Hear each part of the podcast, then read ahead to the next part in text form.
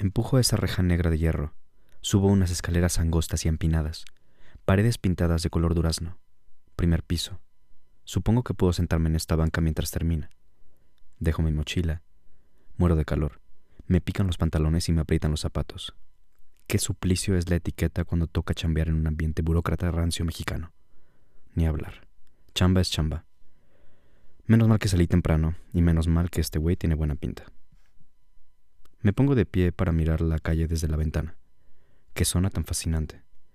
Dice que esa calle divide a la Gustavo Amadero de Tlalnepantla. Al fondo se vislumbran las colinas escarpadas de la Sierra de Guadalupe y las antenas del Chiquihuite.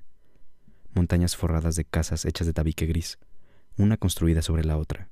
Otras casas, sobre las mismas colinas, son amarillas, rosas y verdes como muestrario de pinturas. Pasa el camión de gas, autobuses repletos de gente, chicos llevando carretillas con cemento, frutas y escombro. Al fondo de la calle, el reclusorio norte. Oigo a lo lejos un zumbido agudo. Llevo ya 15 minutos equiparado y tampoco tengo todo el día. Me pongo a hacer videos porque esta historia se escribe fijo. Observo todos los detalles, los materiales, los tonos de pastel de las paredes, los rótulos hechos a mano. Se oye que alguien viene subiendo las escaleras desde la calle. Es un chico de unos 17 años, morenazo, delgado y nalgón, vestido de negro y evidentemente maricón. Me mira de reojo con timidez. Yo me siento en la banca y abro las piernas. Total, mientras sale aquel, me echo a este otro o al menos nos calentamos un poquito. Lo observo cargando las bolsas del mercado que lleva en ambas manos. Las deja en el suelo mientras busca la llave del depa frente a la banca donde estoy sentado. Abre, se mete y me lanza una última mirada curiosa y una sonrisa antes de cerrar la puerta. No cabe mi vergadura dentro del pantalón. Muy bien, pues nos vemos la semana que entra. Ya le di su cita, ¿verdad? Muy bien, señora. Que tenga buena tarde. Ándele, sí, hasta luego. Sale una mujer directo de esa puerta que tengo bien vigilada desde que llegué y desaparece mientras desciende por esas mismas escaleras por donde acaba de subir el chico de negro. Él lleva una bata y un cubrebocas, Pasa, pasa, me dice mientras abre la reja de seguridad de su consultorio. Entro. Perdóname por hacerte esperar. Es que llegó paciente sin avisar y pues hay que atenderlos. Así que te tocó trabajar en el reclusorio norte. Órale. ¿Y de qué trabajas? ¿Eres abogado o qué? ¿No? Entonces, ¿qué eres? Ah, qué chingón. ¿A poco hablas alemán?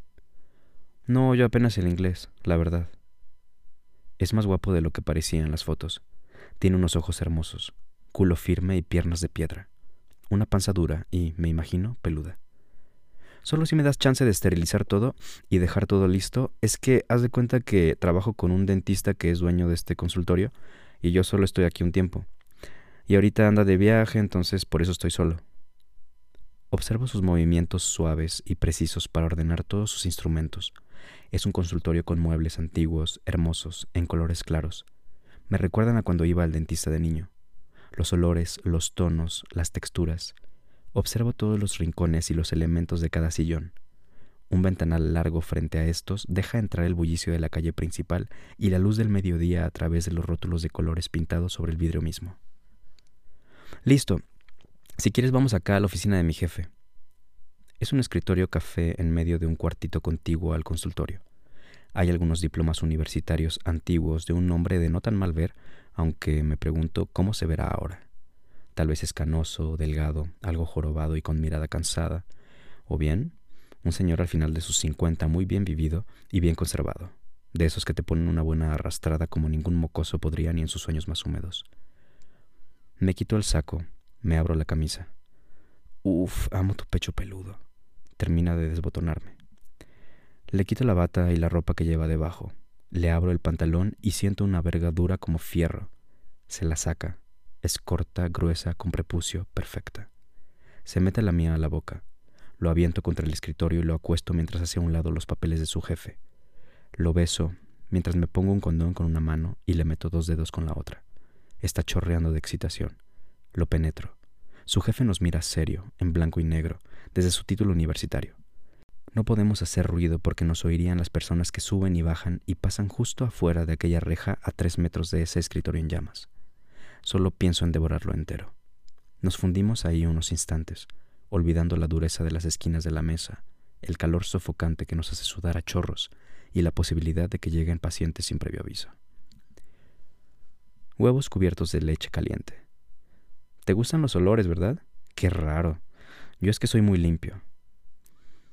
Le cuento que el olor corporal y la suciedad son dos cosas distintas y que no lavarse el culo ni la boca es, en efecto, antihigiénico, pero que, materia orgánica y secreciones aparte, el cuerpo y la piel huelen por naturaleza aunque los laves diario. Le cuento que las sociedades estigmatizan el olor en función de cuánto satanizan el sexo y por consiguiente cuánto niegan el cuerpo que mientras más se ducha la gente y más intenta esconder el olor corporal con jabones, perfumes, desodorantes, y mientras más se condena el olor humano en público y en privado, mayor es el nivel de represión y estigmatización de la sexualidad. Que el olor es lo que nos recuerda que tenemos un cuerpo sexual que libera feromonas, que manda mensajes a otros cuerpos de aceptación, de rechazo, de cortejo, y que todo intento por esconderlo es simple y pura mojigatería de católicos culo apretado. Que en una sociedad postcolonial hay una tendencia a asociar la limpieza con la blanquitud y el nivel socioeconómico, y la suciedad con la falta de civilización, el salvajismo, la pobreza, el ser indio. Que detrás de un ferviente e incluso agresivo yo soy limpio, en nuestro contexto de excolonia, se esconde un yo soy blanco, civilizado, católico, occidental, europeo, sexual, pero solo cuando es necesario y moral, y por supuesto no un indio, ni un salvaje, ni un violado colonizado, ni pobre muerto de hambre. Así que ya lo sabe este chico.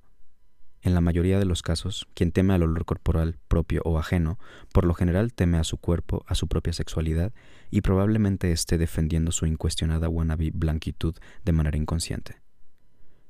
Ah, cabrón, no lo había visto así. Pero tiene lógica, ¿eh? me dice, mientras mira al vacío. Y de paso añado que lo vi oliéndome los huevos con los ojos en blanco, y le digo que no mame, que no se haga, que bien que le gusta. Se ríe. Limpiamos las gotas de semen que quedan por aquí y por ahí. Así sí me gusta chutarme la hora y 45 minutos para llegar hasta acá, chingao. Me besa el cuello, me mata el sabor de su saliva. ¿Cómo te llamas a todo esto? ¿Neto? Te llamas como mi papá y mi hermano. Le pregunto que cómo se llama. Le digo que se llama como mi papá. Nos reímos. Le pregunto que si ya, hablando en serio, puede repararme con resina la pared de una muela. Claro, ¿tienes diez minutos? Sí, sí, de una vez no le echamos. Siéntate y abre la boca. Le sujeto los huevos mientras me revisa.